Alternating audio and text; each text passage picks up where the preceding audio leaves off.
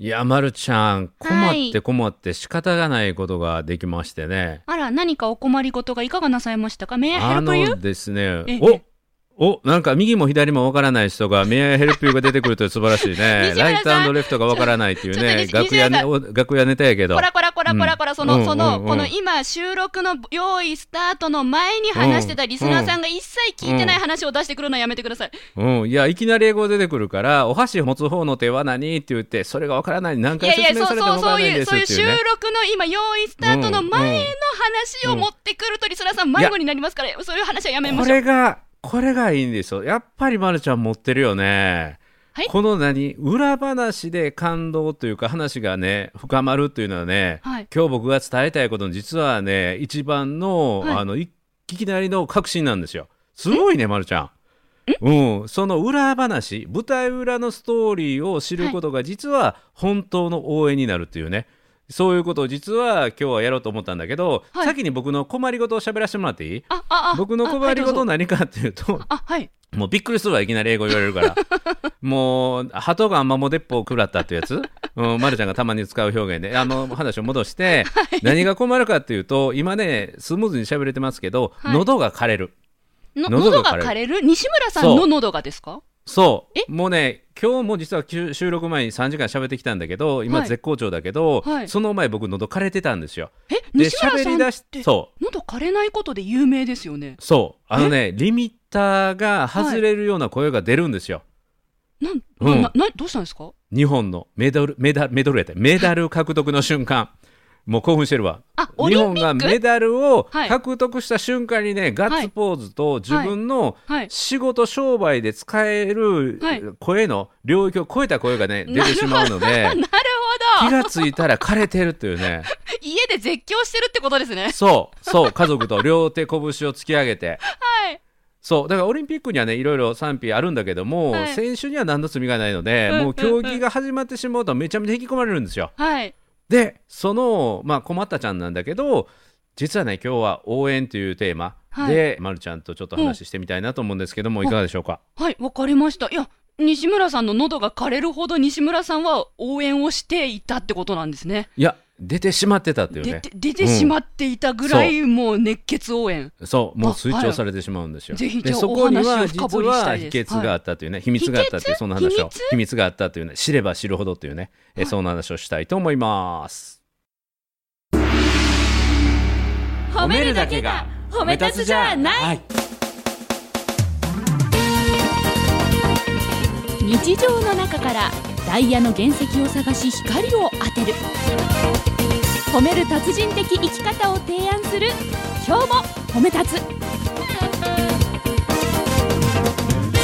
こんにちは。なっこも褒める。褒める達人。褒め立つこと西村孝之です。こんにちは。褒め立つビギナー。まるっと空気をつかむ MC の丸山久美子ですこの番組はですね褒め立つって何？と褒め立つに興味を持っていただいた方。そして褒め立つ検定は受けた。あるいは褒め立つの講演会研修を受けたんだけども最近褒め立つご無沙汰だなという方に褒め立つを楽しく楽しくお伝えする。そういう番組です。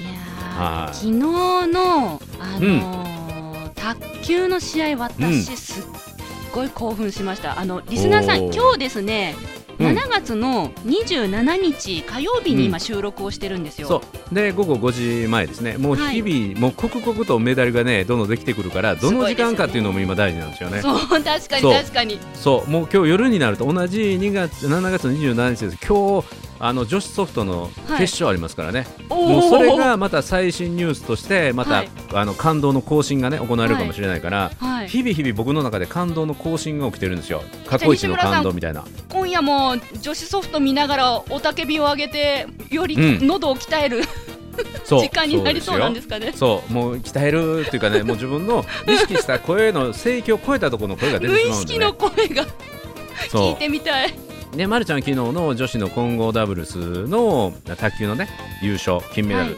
あれ日本人初ですからね卓球で、ねえそうらしいですね、私、もう恥ずかしながらですね、ちょっとスポーツのことは知識がもう全然ないもんですから、うんうん。野球でね、どっちがレフトでどっちがライトって、そもそも右、左なの、えどっちが右だっけ、どっちっていう話が、この収録前に行われていたぐらい知らないんですよ、スポーツを。あのバッター打ったら右走るか左走るかうーんと右バットよね振ってバット振って右に走る。あ右みたいなね。そうそう一塁がうん。ファーストという言葉が出右てこないからね、あないですね、ない、うん、でライトとレフトがわからないってい。やこれ簡単や。ん英語でそのままやんって言ってえーライトはってはい言って言うて、そのライトとレフトがわからない。いやお箸持つ方がライトだよ。それがわからない。過去何回説明されてもわからないっていうね、はい、うん、そういう話が今、収録前にありまして、じゃあ、うん。撮りましょう、用意スタートになっそたんですよ。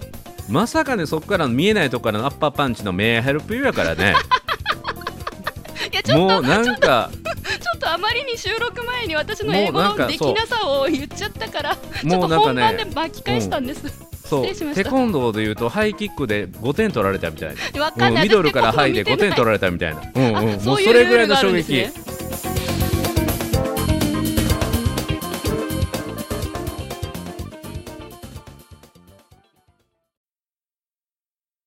あのね今日僕ちょっと興奮気味に喋ってますけど、はい。まあいくつか理由があって、はい。まず一つは自分自身がアスリートっていうかね高校大学アメフトやってその前バスケットやってその前野球やってってもうススポーツまっしぐらできてるので、うんうん。まずそれで自分がやってきたスポーツに関しては、はい。まず無条件に興味があるのとでしょうね。そしてね今回何がいいかっていうと過去最多の競技数をね、やってくれてるんだけど、はい。なんと自分の知らない競技があることかっていうこと。わかります。うん、こんなに競技ってたくさんあるんだってびっくりします。その知らない競技を知ることができてめちゃめちゃ楽しくて面白い。大人になってからでも知らないことを知れるチャンスってあるんだなって思いますそう、ね。おうおうめちゃめちゃ面白いもん。3x3 のバスケットのねルールとかがねあ、見てない、めちゃ。ようできて。へー。ようできて3対3なんだけど、はい。まあ、ルールがねこれ1回見出すとハマるんですけど、はい。あの21点取るか、はい。10分間っていうその勝負なんですよ。ほうほうほう。でチームでどっちかのチームが21点取るかあるいは10分後点数が多い方が勝ちなんだけど、はい。その駆け引きがねめちゃめちゃ絶妙にいいとかね。あの。ゲームゲームのバランスが、ほうほう。うん、点数か時間かの駆け引きがあるんですか？そうそうそう。もうこれねあとねスポーツはリアルタイムで見るのが一番やね、わかうん、るわかる。できるだけ生で。だからまるちゃんも昨日伊藤今ちゃん美誠ちゃんとはい。水谷選手との試合はリアルで見た、リアルタイムで見てました。もうその、その試合は絶対見ようって決めていて。なんで声枯れてへんの？あの、私普逆に。通普通枯れるやろ声そう、いや、な なので西村さんうん。に対して、うん。今とてもね、うん。不思議な気持ちでずっとお話を聞いてたんです。ほうほうほうほう私、声出なくなるんです。へえそうなんや。逆になんか祈りを捧げてる人みたいな感じで、もうぐーっと力が入って、あの、息が止まっちゃって、うん。なので一点、あの、ポイントが決まった瞬間に息をするって意識しないとずっと呼吸止めちゃうんですよ。だから西村さん、え、そんなに声出してたんだ、びっくりっていうのが素直な感想です。よっしーとかやったーとかもううんララストはさすがに、あの、おめでとうってちっちゃい声で言いながらうん拍手しながら泣いてました。うんいやーもう本当にね、はいあとね歴史があるんよね歴史があるというかその金メダル取ったんだけど、はいだから中国を倒して初めての金メダルを卓球で取ったっていうのもすごいんだけど、はい。その前の日のね昨日の準々決勝のドイツ戦がすごかったんですよ。あ逆転勝利の。そう、ですよねあれ僕ちょうどリアルタイムで見てあ、いいな、たんよ。私ちょうど見れなかったんですよ。見たんですか？羨ましすぎリアルる。リアルタイムでテレビつけた時にあの最終ゲームではい。2対9で負けてるところは見たんですよちょうどう。わ、一番激アツタイムじゃないですか。追いついて追い越すところを見たんですか？そうそうわで追いついてそこでデュースデュースではい最後勝ち切ったっていうのを見たりね、いい瞬間に立ち会いましたね。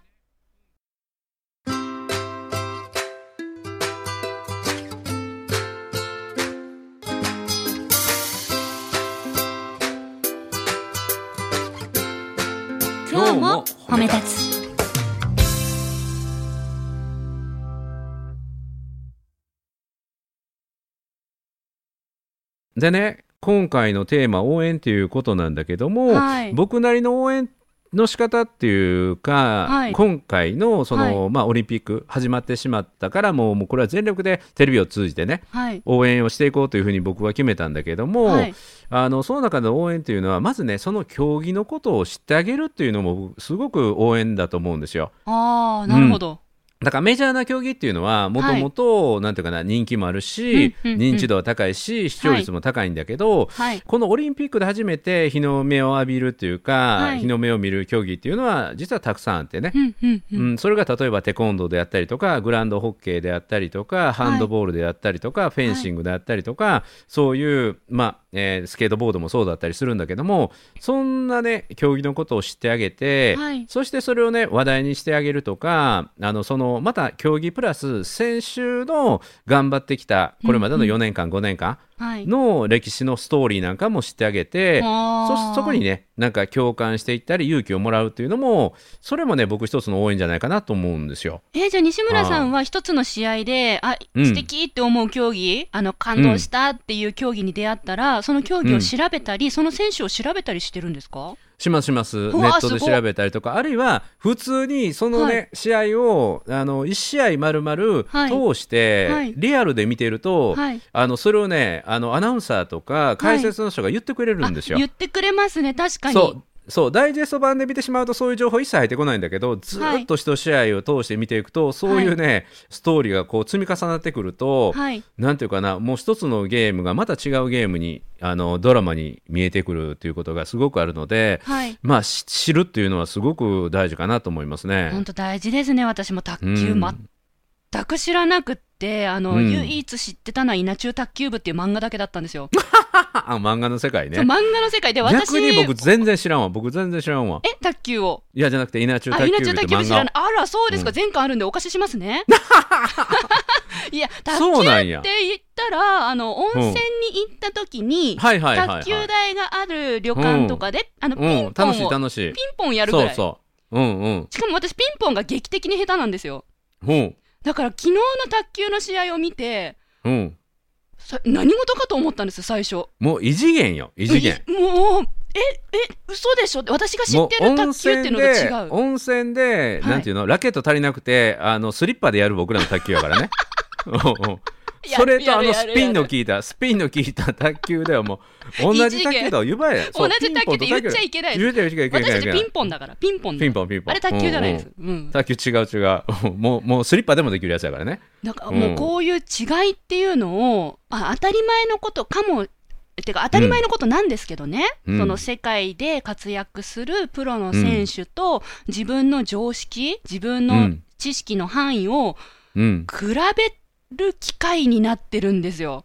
うん。あ、こんなに世界は広いんだって、こんなにすごい人がいるんだって、うん。もう卓球っていう一つの言葉でも私はこんなに世の中を知らないんだって思うと、うんうん。もうテレビに釘付けになってしまって、うん。ねえ、あの、本当その、リアルタイムで見るその解説の中にも、うん。ストーリーや解説を言ってくれてる方々がいるの、本当ありがたいです。そう。めちゃめちゃね僕ら見るのはその人が脚光浴びる本当一瞬だけどその裏側にめちゃめちゃ努力をしてるとか、まあ、めちゃめちゃって言葉で片付けられないぐらいの、うんうんもう血の滲むようなはい。思いをして、そしてその中で選抜されて選ばれて、ようやく舞台に立ってね、うん、そして結果だけを見て僕らはメダルとかメダル、はい取れてなかった人もいっぱいいるけれどもそうね。いう人たちにもストーリーがあるし、うんうん。そういう人たちを支えてきた人たちもいるし、はい。だからね僕あのメダル取る人も素晴らしいし、はい。金メダルも素晴らしいし、まあ、銀銅も素晴らしいただあの結果出せなかったとしてもなんていうかな僕選手が「すいません」とか、はいごめんなさい」とかい謝ってもらう必要って僕本当ないと思うんですよ。あー、うん、本当に自分のために競技をしてもらいたくてだから僕らの応援もなんていうかなあの一方的な応援であって結果だけを求める応援ではなくて、はい。うん、僕はね一方的に選手からもらってると思うんですよ僕自身はね。元気とかい。勇気とか、はい。もういただいてばっかりで仕方がない、はい。それに対して唯一できるお礼が応援であり、うん。その応援とはそのことを知ってあげることもっと知ろうとすることそしてそれを知ったことをあの素敵なストーリーをいろんな人に伝えていくことが、うんうん。こんな素敵なスポーツがあってこんな素敵な選手がいるんだよ結果は出なかったけどもこんな物語があるんだよということをなんていうかな一人でも多くの人に光を当てて言葉として届けていくっていうことを、僕は褒め出すとしてこのオリンピックの期間中たくさんの選手のことを一人でも多くの人を知ってやっていきたいなって思いましたね。いや褒め立つですねさすうが、ーん4個目。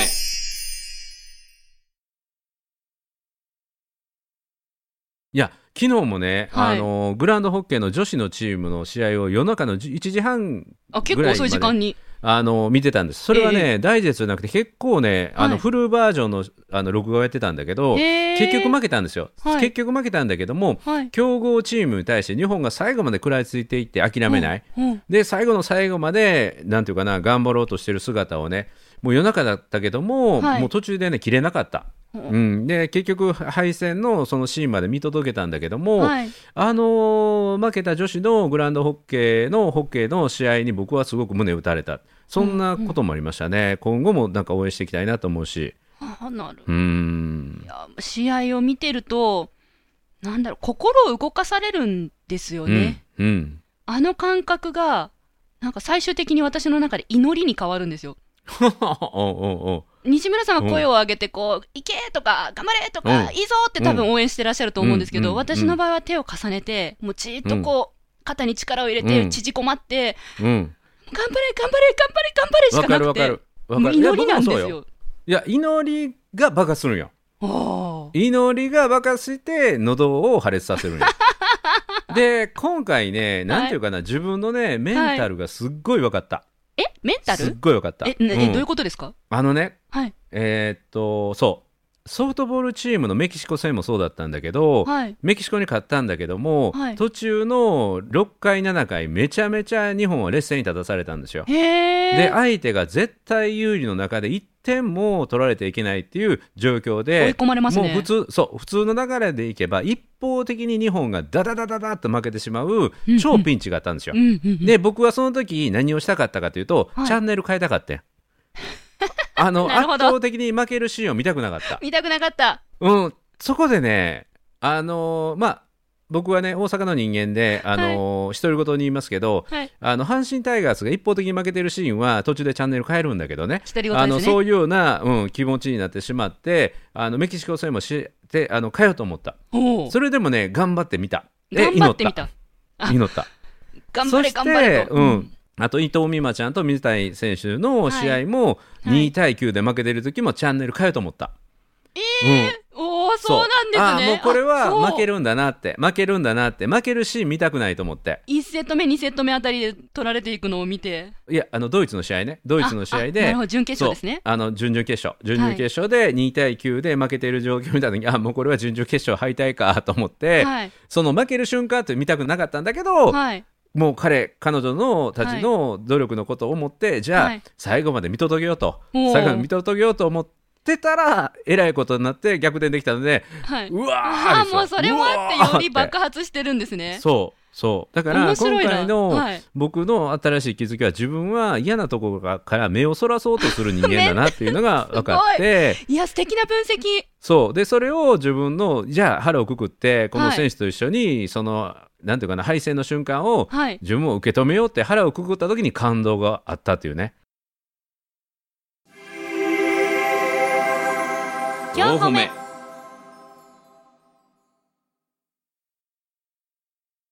えしかも西村さんは劣勢になってると、あの負けちゃうって思うってことですか？いや通常で言ったらこういう流れになるだろうなっていうふうに、はい。なんていうかな。負けちゃうかもしれないっていうふうにそうそう。思う。確率論で言うとこうだなっていうことを考えた時に、え面白い。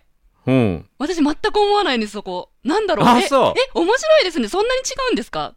そうかな。そういや競技の競技をはい。知れば知るほど、はい。あのもうトップ中のトップじゃ世界の世界のトップ中のトップが片っぽが完璧に環境が整って片っぽが圧倒的に不利やったら、はい。まあ、これはどう考えても、はい。まあ、素人同士のね、はい。素人同士の戦いやったら大逆転であるかもしれないけど、はい。い、やこれはなかなかないやろというところでのなんていうかな大逆転ですからね。あ、そうか。うん。いや、な、私、私逆にあの、もうい祈りのゾーンに入っていくので、うん。負けるかもしれないっていうよりは、あ、今きっと追い込まれてて緊張してるんだろうなとか、うんあの、あ、汗拭いた、すすごいね。あ、今、ちゃんと深く深呼吸してる、すごいね、みたいな、なんだろう、うん劣勢って緊張感高まると思うんですよ、勝手ながら。うんなので、緊張してる時に、どういうふうに対応してるかのとこばっか見ちゃうので、なんかもう勝ち負けがどう、ん勝ち負けよりは、あ、すごいちゃんと意識、意してるわ、頑張ってる、あ、すごいね、頑張れ頑張れ、でもねっていうところに行っちゃって、あの、もう頑張ってきてるじゃないですか。選手たちって、うん散々きっと。うんだから、あの、頑張れ頑張れ頑張れ頑張れ、いやでも頑張ってきたよね、そうだよねっていうのでずーっとループするんです。もうひたすらそれを僕ループするんです。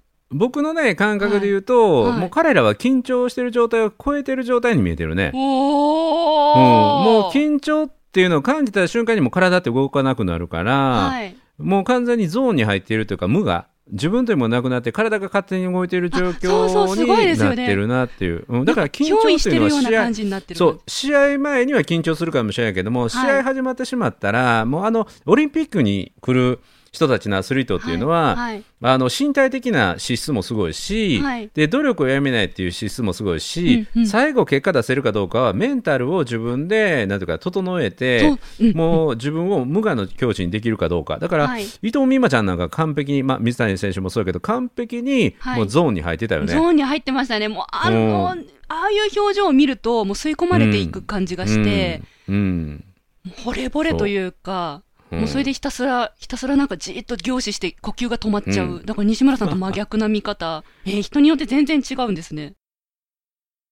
4歩目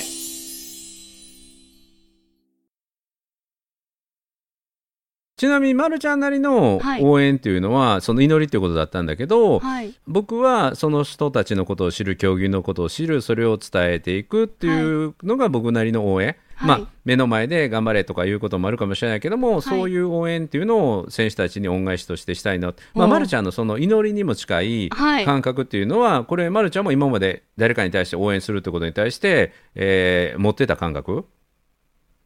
応援。すごい質問しますね。どなんでなんで？いや応援って素敵だなと思っていつも。応援は素敵ですよ。応援は素敵ですね。うん。あのーそうですね。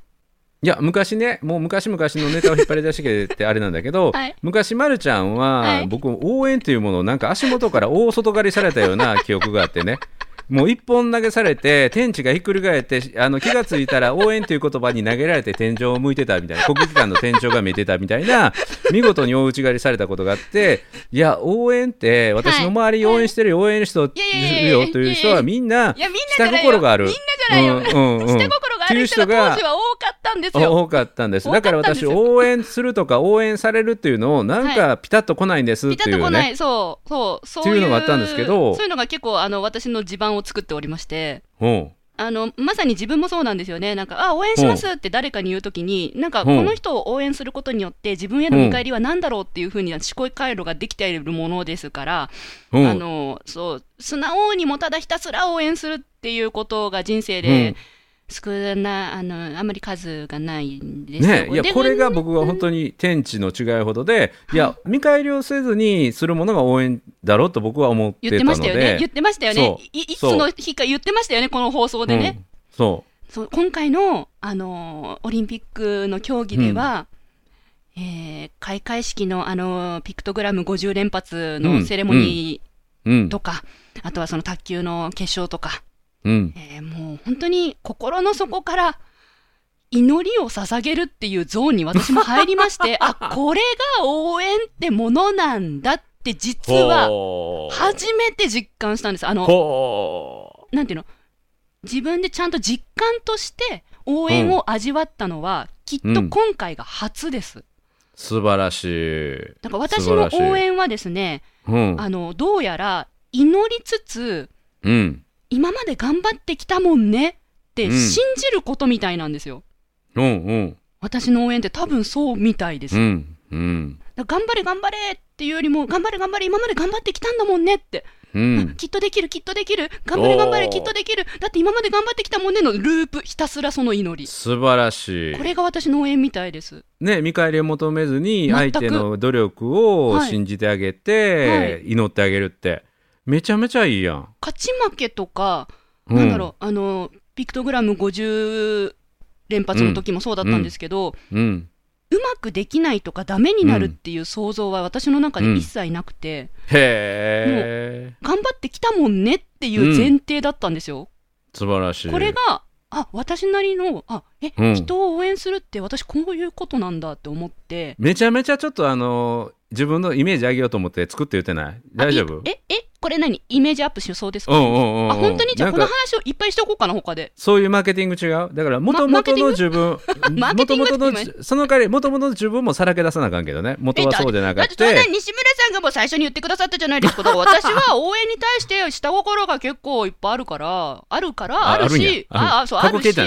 うん。あるあるあるある、いまだに。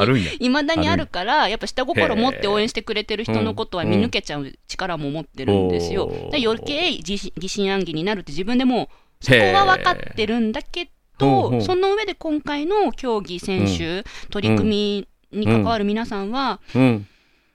なんか、本当に私はただ祈ってるだけ、ただ信じてるだけ、でもこれが応援なんだって思いました。そうなんですよ。これがね、面白くて、はい。だから、応援しますよって言って応援で、例えば自分のあのやりたいことを拡散、シェアしてくれる。はい。これの方が一見なんか影響力ありそうで、祈りには何の力もないじゃないかって言われるかもしれないけども、はいその見返りを求めない祈りにも近い信じてあげる応援の方が尊いし、ありがたいしっていうことってあるよね。うん、だから本当の応援って、なんていうかな、あの、まあ、何か手間をかけておし、はい。相手のためにしてあげるっていう応援も当然あるんだけども、はい。自分には何の力もないかもしれないけども、信じてあげたり、うんうん。うん。それこそ、えーね、直接会ったりはできないかもしれないけども、はい。うん、こうやって祈りを、はい。うん、届けるように応援するっていうのは、とても素敵なことですよね。あ応援にもいろんな種類があるっていうことなんですね。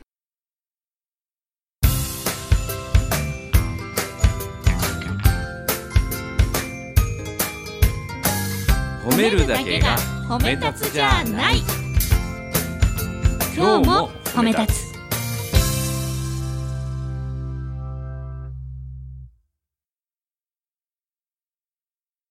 今後、まるちゃんはその見返りを求めない応援をリアルタイムの自分の手の届く範囲で言うとどんなところがあるやろ？あ、私、それですごく感じて、っていうかもう決めたことがありまして、うん。あの、緊張しいな人に、うん。話せるようにサポートしたいっていうのをもうずーっと、もう人生のテーマとして決めているから、はいはいは緊張しいで、で、話すっていうことを頑張る人たちをもっともっと信じて、もっともっと、うん。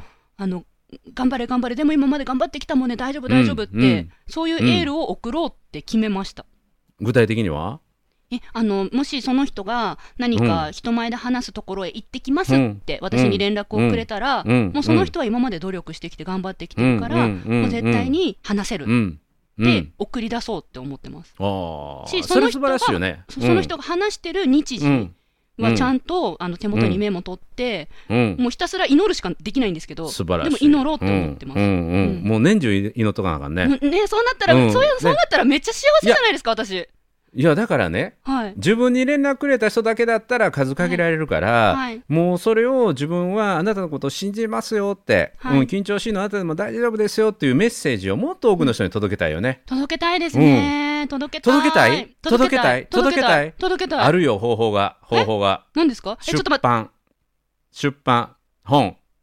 はい。届けたいんでしょ？多くの人に。今言ったよ。と届けたい、届けたい。うんうん、そのね、はい。あの本待ってますっていうね、お便りも今日は紹介しないけど、届いてるから、もう、ま、るちゃんのその応援したいっていうね、その思いを、もう今日しっかり私、受け取りましたので、受け止めましたので、次回はね、あの予定通り、えー次回は本の本の企画会議、企画会議に入っていきたいと思います。予定、えー、まるちゃんね、まるちゃんの今の持ってるその応援ということに対するね、えー考え方、それは前の見返りを求めるというんじゃなくて、本当に正しい。はい。うん。ありがとうで、ございます。正しいことはね、正しいことはね、オールライトというか、ライト、正しいっていうのはライトっていうんですね。はい。はい。で、ちなみに、右手はライトやからね。はい。だから、正しいことはお箸持つ方って覚えといて。おー、はすごい。はい。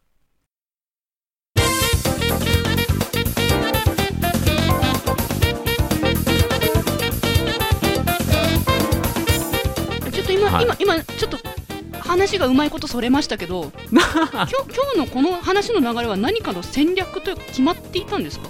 違う違う応援というものをテーマに自分たちはオリンピックを通してすごくねなんかな元気をもらえたから、はい。今度はそれを誰かに恩送りしていこうと、はい。で誰かを応援するということをしていこうと。私はオリンピックの競技者やオリンピックのそのスポーツ競技を応援していくと、はい。ま、るちゃんはそこからヒントを得て、はい。えー誰かに対して祈りをねうん送るような、えー具体的には緊張しいの人たちにはい。大丈夫だよっていうような応援を信じる祈りを届けたい。はい、一人でも多くの人に届けたい。届けたい。うん、でどうしても届けたいって僕に相談してくるからじゃあ予定通り次回は、えー、ま、るちゃんの新刊の企画会議をやりましょうということにえー結論としてなったっていうことですね。予台本通り。定通りって言葉が気になるんですよ。何なのその予定って。収録前の打ち合わせの時何も言っとらんかったじゃないですかそんなん。いやそんなことないですよ。うわはうわでは次週、い、はい、はい、もう今日はもうライトレフトのね伏線も綺麗に拾ったし、はい、本の出版のあのいただいてるねおはがきの、えーあメールのこともナーさんからお便りいただいてるんですよね。そうですから次週はいよいよまるちゃんの新刊の企画会議もうこれ実は2020年の1月に僕ら喋ってたらしいよ。1年半、らしいね。え今年の1月じゃなくて去年の1月にね喋ってたというね。その時に、えーなんか本って言ってたのをじゃあ本のテーマを決めるってことを2020年のテーマでしようって ZY にしてたのにそのままあのなってたというね。それがもう一回掘り起こされましたのでこれも必然必勝ベストでね次回楽しみですね。西村さんの伏線の回収ってすごい技術ですね。それで西村さん本書いてくださいよ。だえああ僕が伏線の回収で？伏線のあそれも。回収すごいすごい。まあこれはもう小さな小さなあのパートなのでね、えーまた本のネタはいっぱい、まあ、次回のだからあの企画会議ではい。本に必要な要素とかねそういうものを、あのお話しできたらなと思います。ご教授ください、はい。ということで「なっこも褒める褒める達人褒め立つこと西村孝之と。褒め立つビギナーまるっと空気をつかむ MC の丸山久美子でした。今日も褒め立つ。それではまた次回。